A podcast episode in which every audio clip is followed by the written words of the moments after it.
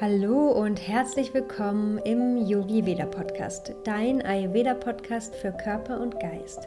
Ich bin Jenny und ich freue mich, dass du heute wieder zuhörst. Und es gibt Neuigkeiten. Vielleicht hast du es auch schon mitbekommen. Seit April biete ich meine Ayurveda Workshops online an. Und ich freue mich natürlich riesig, dass es diese Möglichkeit gibt und dass ich auf diesem Wege weiterhin meine Begeisterung für Ayurveda mit dir teilen darf. Und ja, obwohl wir nicht gemeinsam an einem Ort waren, sondern jeder von seinem Bildschirm von zu Hause dabei war, war es trotzdem eine sehr tolle Erfahrung und hat wahnsinnig viel Spaß gemacht. Und daher werde ich die Online-Workshops vorerst regelmäßig anbieten. Und der nächste Termin für den dritten Online-Workshop steht auch schon fest. Und zwar findet der nächste Workshop zum Thema ayurvedische Ernährung am Sonntag, den 24.05 von 16 bis 18 Uhr statt. Und wenn du mit dabei sein möchtest, mehr über die ayurvedische Ernährung erfahren möchtest, kannst du dir gerne dein Ticket sichern. Ähm, den Link dazu findest du in den Show Notes oder schau einfach gerne auf meiner Webseite vorbei unter yogiveda.de. Und auch wenn du nicht live mit dabei sein kannst, kannst du dich gerne anmelden. Du bekommst am Ende des Workshops die Aufzeichnung zugeschickt und kannst dir dann den Workshop ganz in Ruhe zu Hause in deinem Tempo anschauen. Und alle Teilnehmer des Workshops bekommen auch ein ausführliches E-Book inklusive Rezepte. Und ja, passend zu dem Workshop-Thema möchte ich dir gerne in der heutigen Folge erzählen, was die ayurvedische Ernährung so besonders und so einzigartig macht und was sie von anderen Ernährungslehren unterscheidet. Ich wünsche dir ganz viel Spaß beim Zuhören.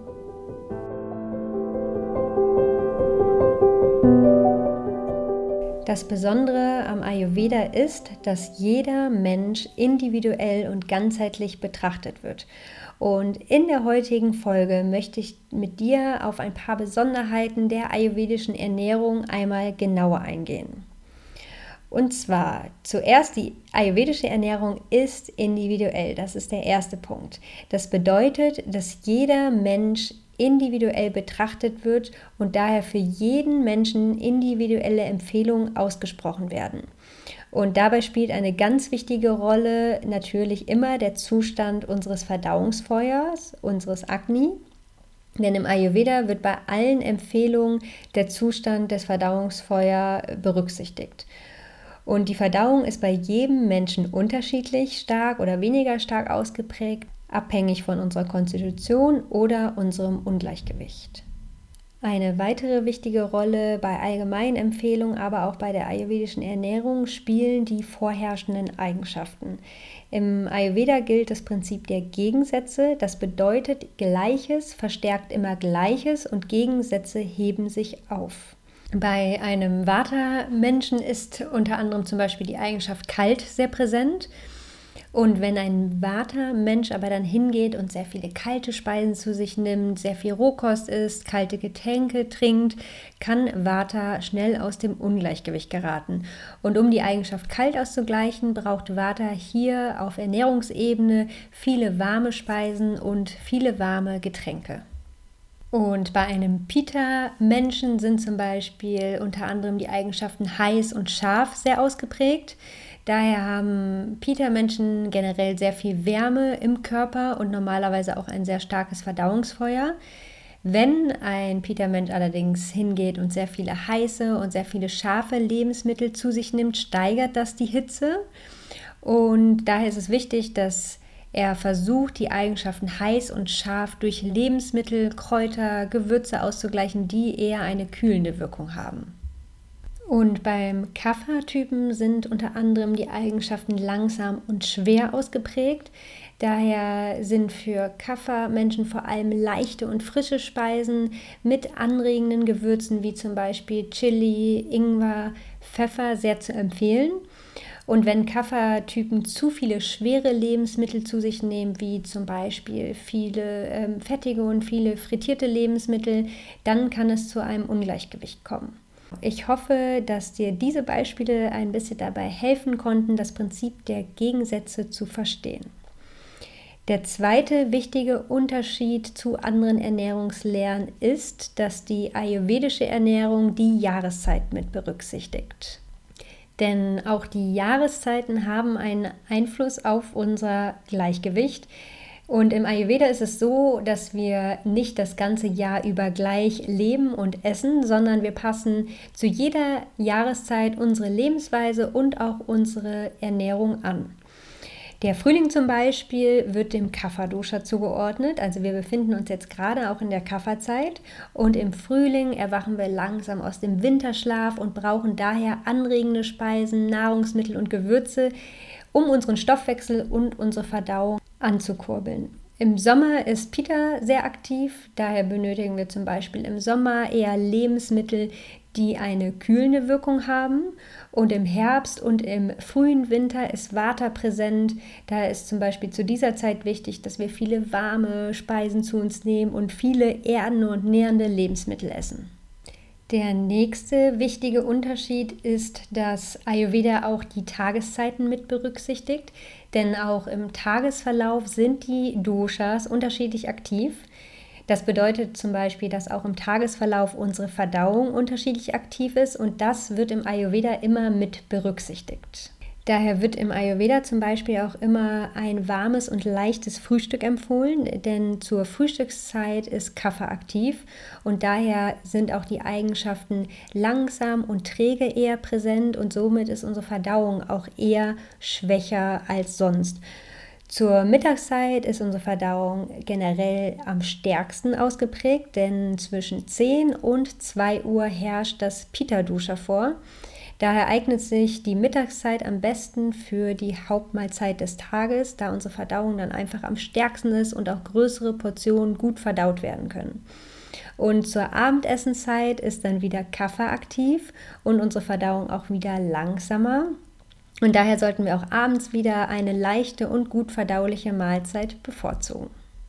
Und die Anpassung des Tagesrhythmus bzw. die Rückkehr zu unserem natürlichen Rhythmus ist für die meisten schon ein ganz großer und wichtiger Punkt für ein besseres Wohlbefinden.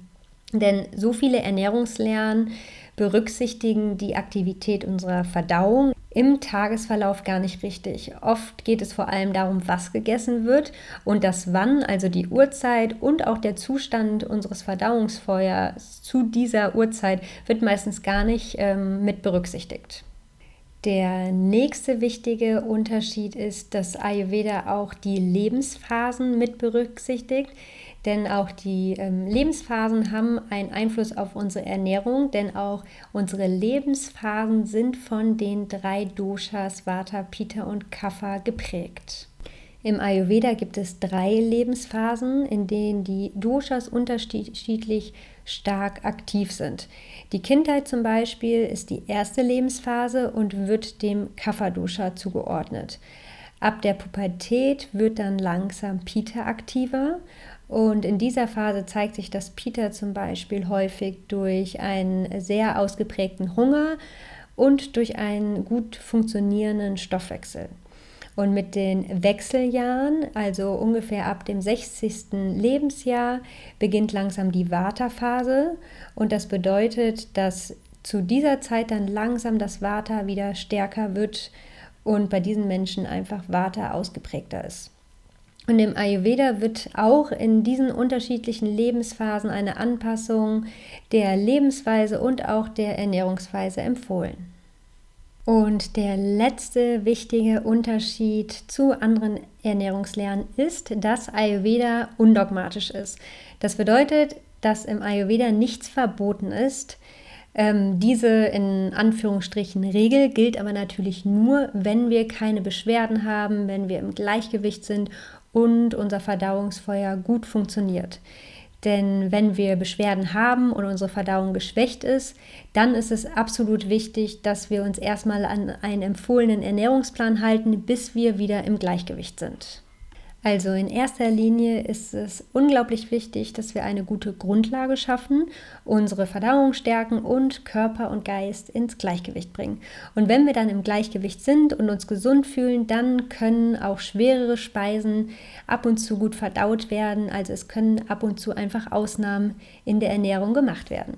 Und diese Regel wird auch 80-20-Regel genannt. Das bedeutet, dass wir zu 80 Prozent die ayurvedischen Empfehlungen integrieren und zu 20 Prozent das essen und das tun, worauf wir gerade Lust haben. Und wichtig ist allerdings dann auch hier, wenn wir das tun, worauf wir Lust haben, dass wir das machen, ohne uns dabei schlecht zu fühlen oder ein schlechtes Gewissen zu haben. Denn auch unsere Gedanken haben eine Auswirkung auf unsere Verdauung. Und wenn wir zum Beispiel ähm, eine Pizza essen und dann aber beim Pizzaessen schon die ganze Zeit denken, ah, das wird mir aber jetzt nicht gut tun und dass die Pizza gar nicht richtig genießen können, weil wir einfach die ganze Zeit schon daran denken, dass das jetzt ungesund ist und ein schlechtes Gewissen haben dann werden wir uns mit großer Wahrscheinlichkeit nach dieser Pizza auch nicht gut fühlen. Wenn du aber Ausnahmen genießt und mit gutem Gewissen dir etwas gönnst, dann wirst du auch ab und zu eine Pizza gut verdauen können. Wichtig ist allerdings, wie gesagt, dass wir erstmal eine gute Grundlage schaffen und beschwerdefrei sind und dann sind Ausnahmen völlig okay und sollen sogar sein, damit wir einfach ein glückliches und zufriedenes Leben leben, ohne uns etwas zu verbieten. Das waren einmal die wichtigsten Unterschiede zu anderen Ernährungslehren für dich zusammengefasst. Und ich hoffe, dass du aus der heutigen Folge viel für dich mitnehmen konntest. Lass mir gerne deine Gedanken zu der heutigen Folge unter meinem Post bei Instagram oder bei Facebook da. Und ich würde mich wahnsinnig freuen, wenn du mir eine Bewertung bei iTunes da lässt, falls dir diese Folge und gen generell der Yogi Veda Podcast gut gefällt. Und ich freue mich, wenn du in zwei Wochen wieder zuhörst und wünsche dir bis dahin eine tolle Zeit. Genieß das Frühlingswetter und bis ganz bald.